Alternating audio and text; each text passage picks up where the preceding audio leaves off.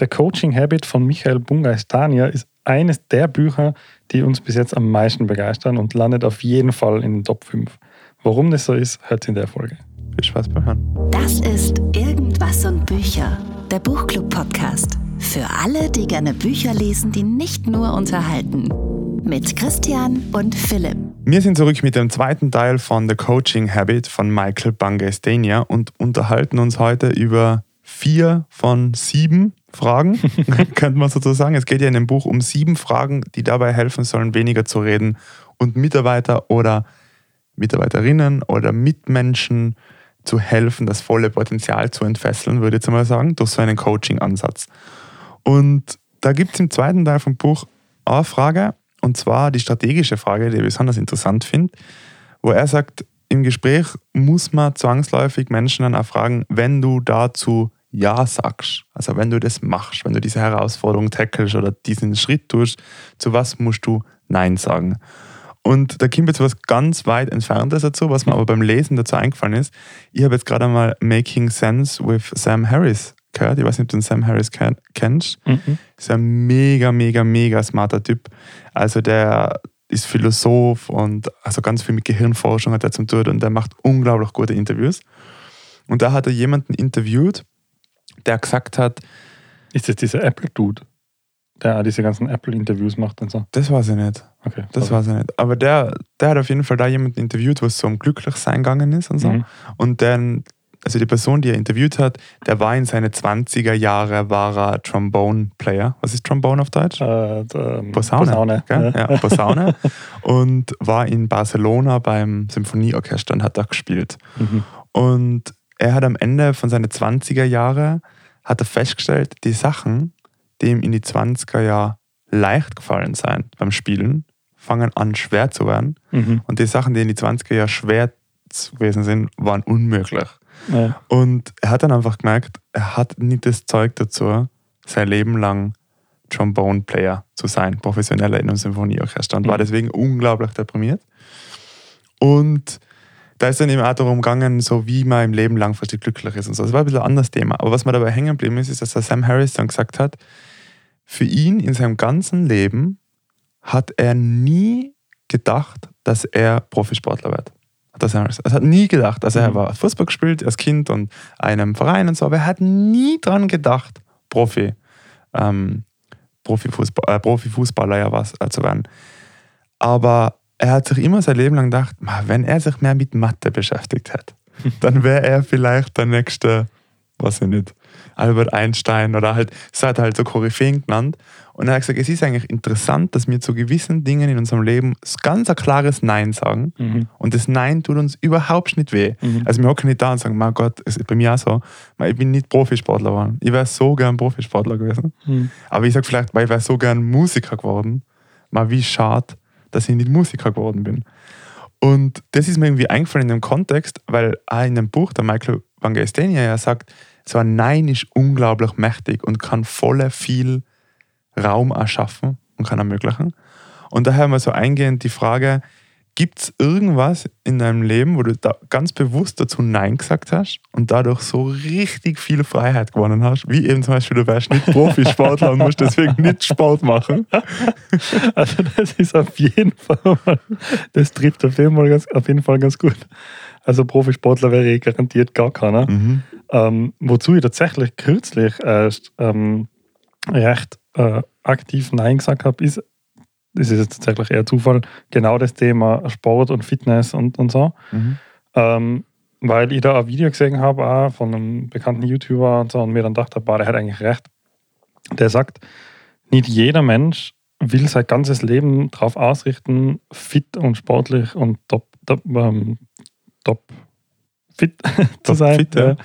ähm, und muss auch nicht jeder. Und es reicht eigentlich, wenn man sich so eine Grundfitness haltet, damit man halt gesund ist, oder?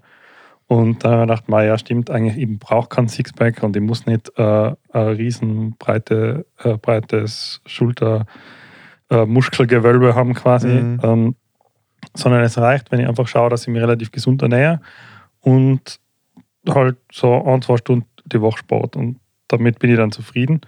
Und das hat mir recht viel Last von der Schulter genommen, weil ich mir gedacht habe, ja, okay, stimmt. Oder? Also du bist ja, wir haben ja zusammen angefangen, ein Fitnessstudio gehen.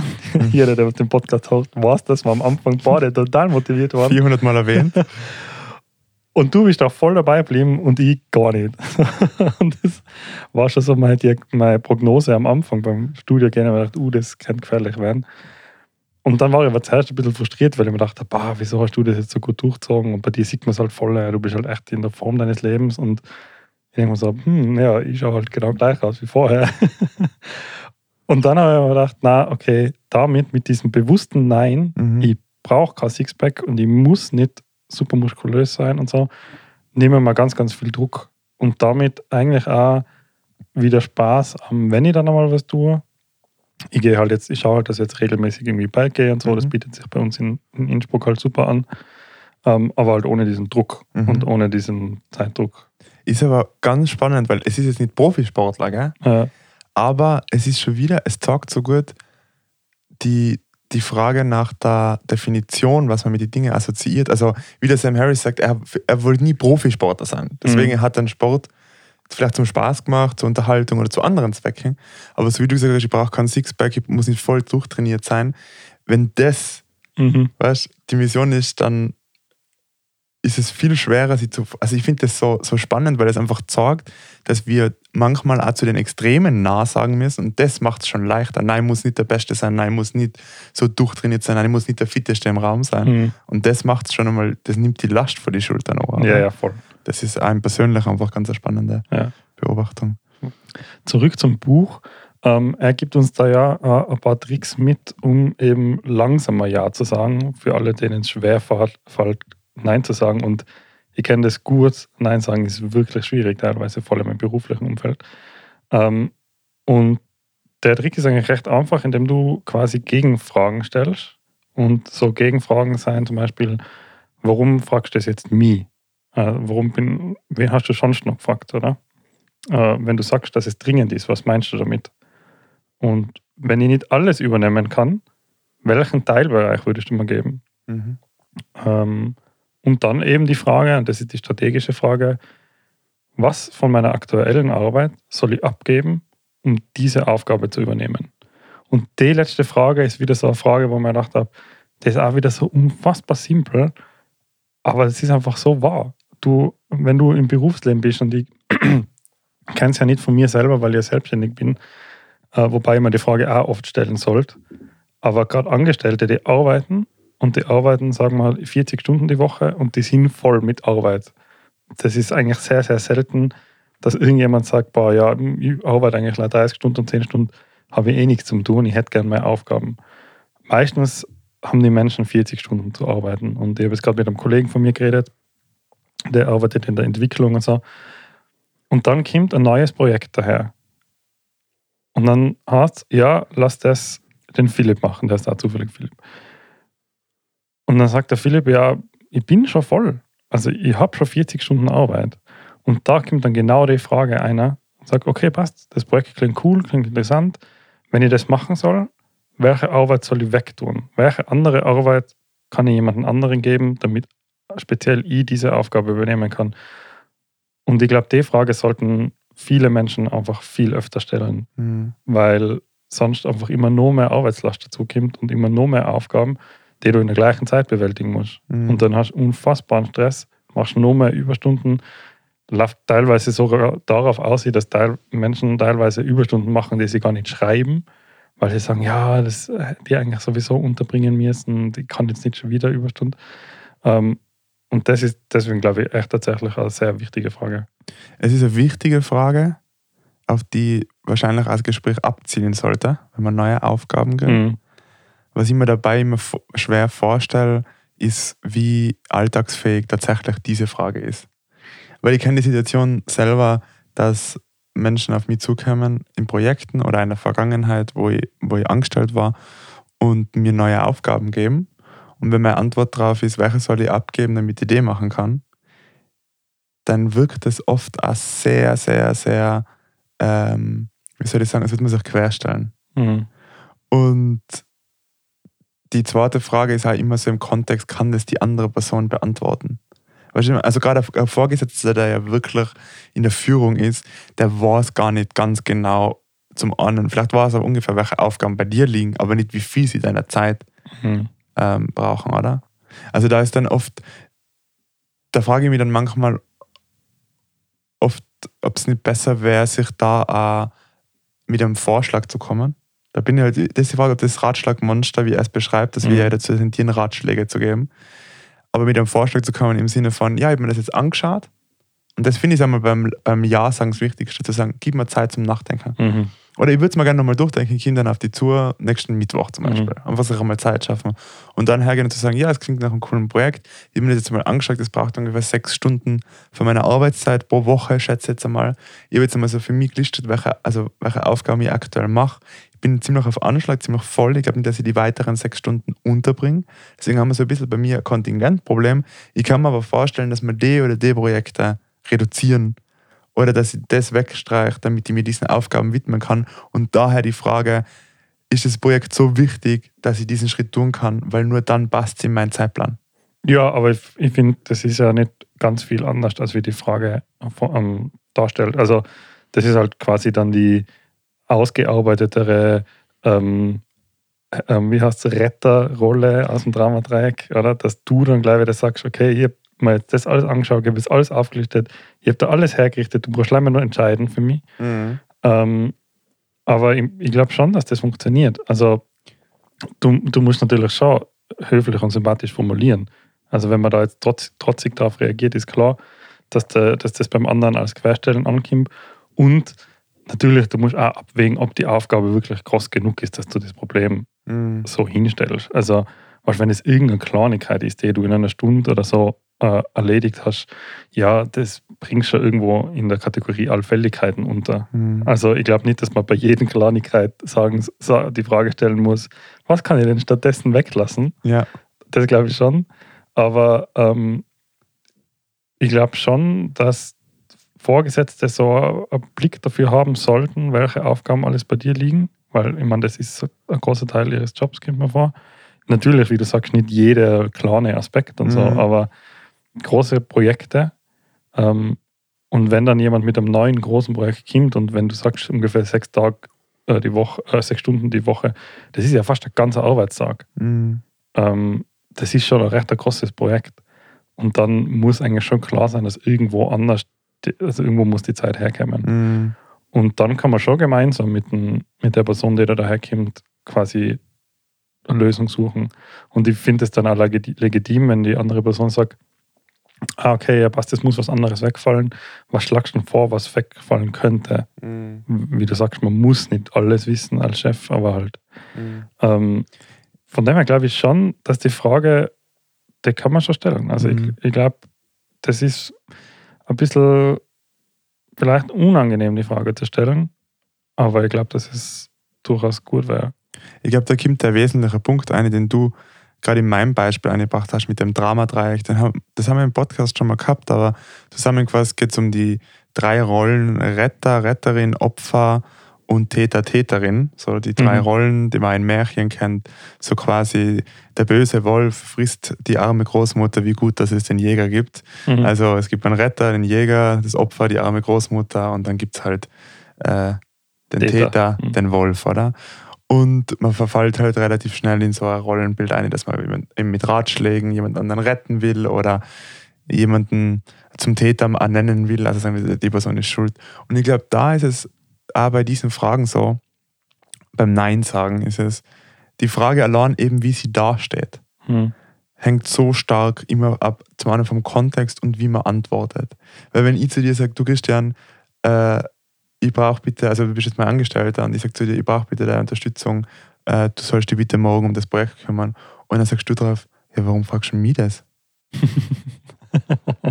weißt du, man? Äh. Da bist du dann auch automatisch in äh. dem in, in, in einer von den Rollen und wahrscheinlich bist du dann so ein bisschen im Opfer, oder? Mhm. Oder wenn du sagst, ich bin schon bummvoll, ich habe schon so viel auf der Agenda, ich bringe das gar nicht mehr unter. Also was soll ich streichen? Wenn ich das mache, was soll ich streichen? Mhm. Also das hängt so stark von deiner Kommunikation ab, ja, ja, voll. wie du sagst und was ja, du sagst. Ja, Weil wo ich die Frage gelesen habe, ist, warum fragst du mich das? Dann habe ich gedacht, ich kann mir nicht vorstellen, dass es jemand schafft, die Frage so, also mit diesen Worten zu verwenden, ohne dass es danach klingt, so auf die Art, was soll denn das jetzt? und das ist, glaube ich, auch das Spannende, das, was das Nein sagen so schwer macht. Ja. Und da kommt aber ein Tipp ein, den ich von ihm extrem gut finde, ist, und zwar sag Ja zur Person und Nein zur Sache. Mhm. Und das ist wirklich gut. Wenn man so probiert, das Projekt mit Fragen auch mehr zu verstehen oder irgendwas und dann sagen, ich habe mir das jetzt angeschaut und ich muss zu dem Projekt leider Nein sagen Mhm. und nicht, ich muss zu dir Nein sagen oder das kann ich für die nicht tun. Mhm. Ich glaube, das ist prinzipiell ganz ein guter Tipp, Nein zu einer Sache zu sagen und nicht zu einer Person. Ja. Das im Arbeitskontext vor allem gleich Mhm. funktioniert das sehr gut. Aber ja, das Dramadreieck ist wirklich schwierig zu umgehen, weil einfach durch Tonalität und schon kleinste Sachen Ja. löst man das irgendwo ja auch aus, oder? Aber was er auch noch mitgibt als Tipp, was ich ganz gut finde, und das finde ich halt wieder so im Englischen funktioniert das so, so elegant, ähm, vor die Frage ähm, die Phrase out of curiosity zu Mhm. So aus Neugier Mhm. auf Deutsch übersetzt, wobei Neugier auf Deutsch auch schon so ein bisschen eine negative Konnotation hat, kommt mir vor. Aber Curiosity ist eben ist vielmehr diese ähm, positive Neugier oder diese ernsthaftes Interesse. Und wenn du sagst, mal, darf ich gerade schnell fragen, ähm, da hat mich interessieren gerade, warum jetzt ausgerechnet ich das machen soll, gibt es irgendeine spezielle Fähigkeit, die ich habe oder irgendein äh, Projekt, wo das einknüpft, dann funktioniert die Frage schon wieder ganz gut Mhm. und dann wird sie ein bisschen softer und ein bisschen weicher und das geht bei alle Fragen, überall, immer. Es du kannst immer davor schreiben, Ja, meist voll. nur aus Neugier, warum. Ja. Aber es ist so spannend, weil deine Frage ha- hat jetzt lautet rein aus Neugier, warum soll ausgerechnet ich das machen? Und wo du das ausgerechnet gesagt hast, haben wir schon gedacht, das ist schlecht. oh je, es ist echt, es ist Ja, so es ist tricky. Ja. Es ist so tricky. Also das ist wirklich Kommunikation, ist, wie wir beim letzten Buch festgestellt haben, gewaltfreie Kommunikation, das ist einfach. Am besten macht man es gar nicht. einfach nicht tun. Nein, es ist echt heftig. Beste Zitat ever an Genau. der Stelle, du kannst dich nicht kommunizieren. Ja, genau.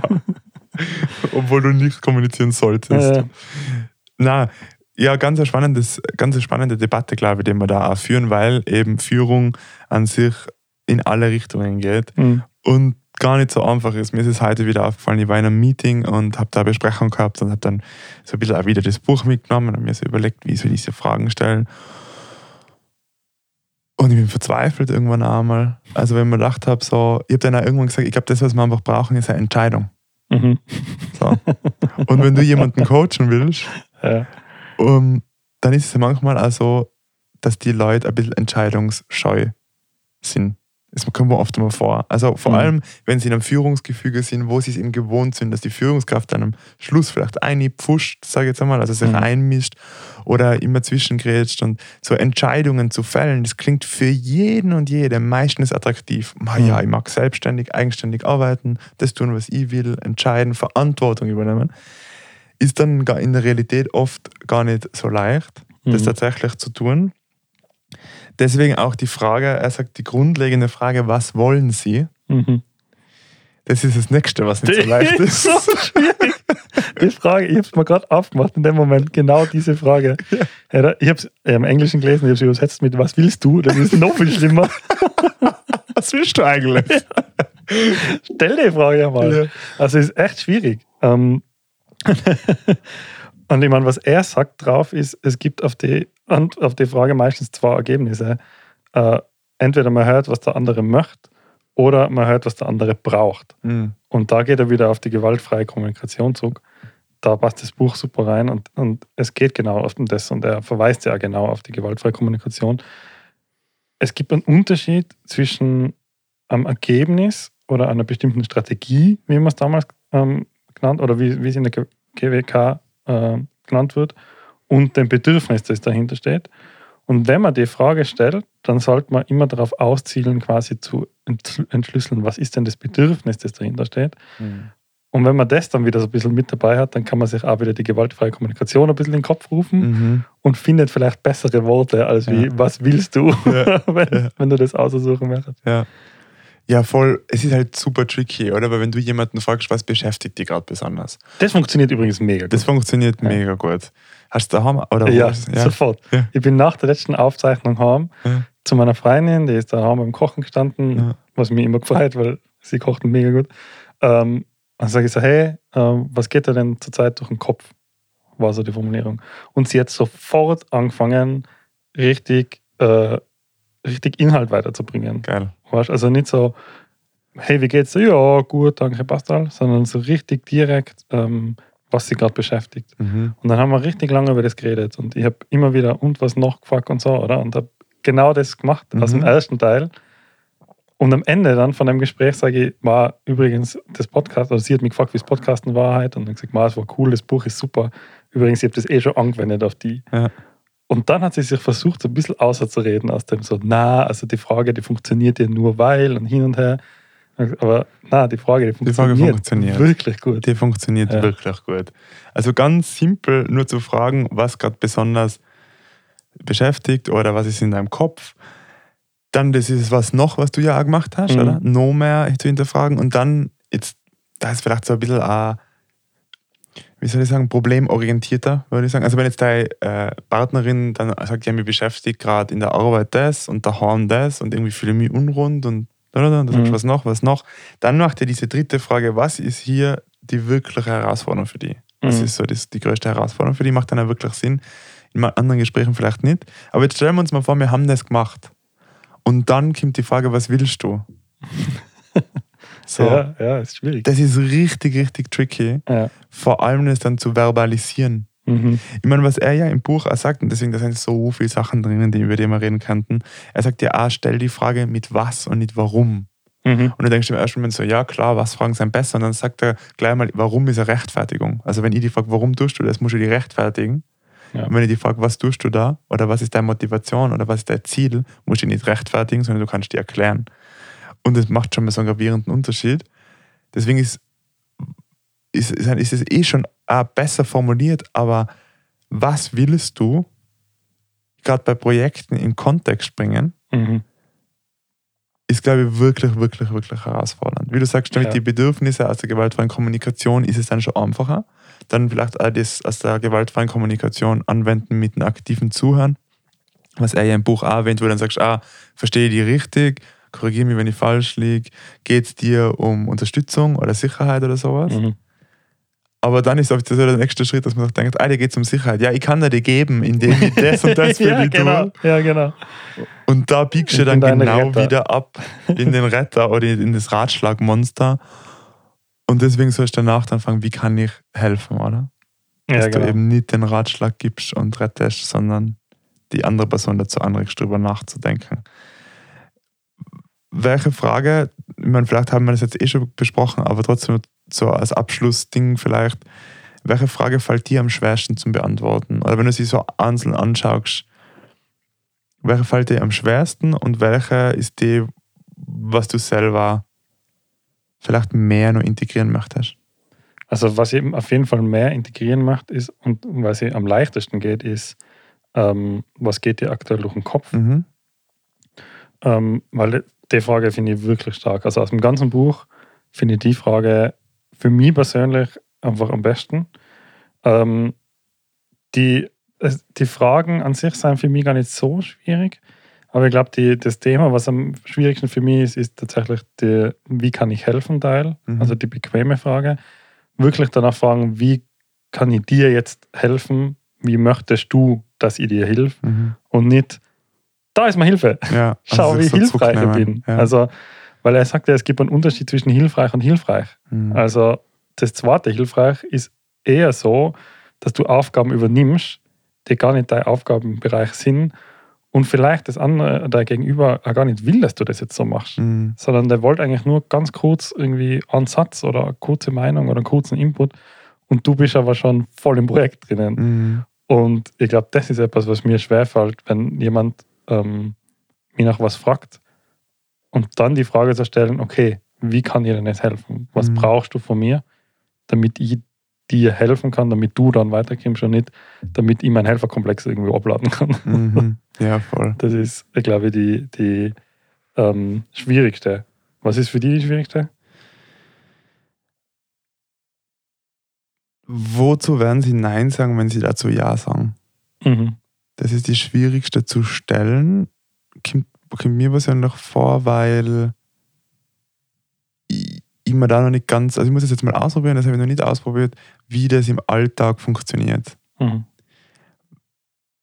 Da muss ich einfach mal schauen, wie die Leute reagieren, weil ich mir nicht so gut, ich kann mir das nicht so vor, die Frage, also alles andere wirkt so, so, so aufgebaut und so klar. Mhm. Und wenn ich dann, ich, ich weiß ja nicht, wie ich das natürlich ins Gespräch einbringen, weil Ja. das klingt so holprig, oder? Wozu wirst du Na sagen, wenn du dazu Ja sagst? Ja. Und wie klar ist es Ja schon? Weißt, also das Ja. denke ich mir auch oft, gerade so in Coaching-Situationen, wenn man mit Leuten was arbeitet und, und sie da enabled, dann ist vielleicht noch gar nicht genau klar, wo es hingeht. Mhm. Und deswegen finde ich es so ein bisschen schwer. Was ich am häufigsten jetzt einmal anwenden will, ist die letzte Frage, die Lernfrage. Mhm. Was war am nützlichsten für Das Sie? ist mega. Ja. ist auch wieder so eine simple Frage, weil an wie sie gestellt ist, suggestiert sie schon einmal, dass das Gespräch nützlich war. Ja. Und legt den Fokus auf Positives und nicht auf Kritik. Und man nimmt für sich selber was mit und lernt die Leute besser kennen. Und finde ich einfach mega geil, Mhm. wenn man am Ende von Terminen oder von eben so Einzelgesprächen sagt, hey, kurzes Interesse, was war denn so am nützlichsten für die halt? Oder was kann ich schon mitnehmen von heute? Mhm. Und das finde ich einfach total, total eine lässige Frage. Ja, da hast du halt wieder das End on a High Note, oder? Also Mhm. da endest wieder auf einer positiven Note und kannst dadurch das gesamte Gespräch im Nachgang noch ein bisschen auf die positive Seite ziehen, auch wenn es vorher vielleicht ein bisschen schwierig oder holprig oder so gewesen wäre. Ja, es ist einfach unglaublich viel drinnen. Und das, was mich immer wieder fasziniert ist, ich erwähne im Podcast ja oft, dass die Bücher mich finden, äh, wenn, sie, Mhm. wenn ich sie brauche. Ich glaube, jetzt habe ich festgestellt, es liegt einfach daran, dass man sich Bücher aussucht, die was einen interessieren, gerade aktuell. Aber das Zweite, was ich festgestellt habe, ist, normalerweise verliebe ich mich in Bücher schnell. Mhm. Und es haltet dann nicht bis zum Ende vom Buch an, Mhm. sondern am Anfang ist so, oh mein Gott, das ist so geil und es ist so cool. Und am Schluss denkst du so, ja, es ist ein gutes Buch, aber das ist nicht der Hammer. Und das ist wirklich so eins, was in unsere ganzen Bücher bei mir sicher in die Top 5 Ja, von mir allen, auch. die ja. wir bis jetzt gelesen haben, reinkommt. Also richtig, richtig starkes Buch. Es gibt unglaublich viel. Deswegen werden wir uns nächste Woche wahrscheinlich nochmal zu dem Buch melden, oder? Ich glaube auch. Sehr gut. Viel Spaß beim Lesen. Bis zum nächsten Mal. Mehr zu irgendwas und Bücher findest du auf Instagram und auf irgendwas-buecher.at. Jetzt am besten gleich folgen und keine Episode mehr verpassen.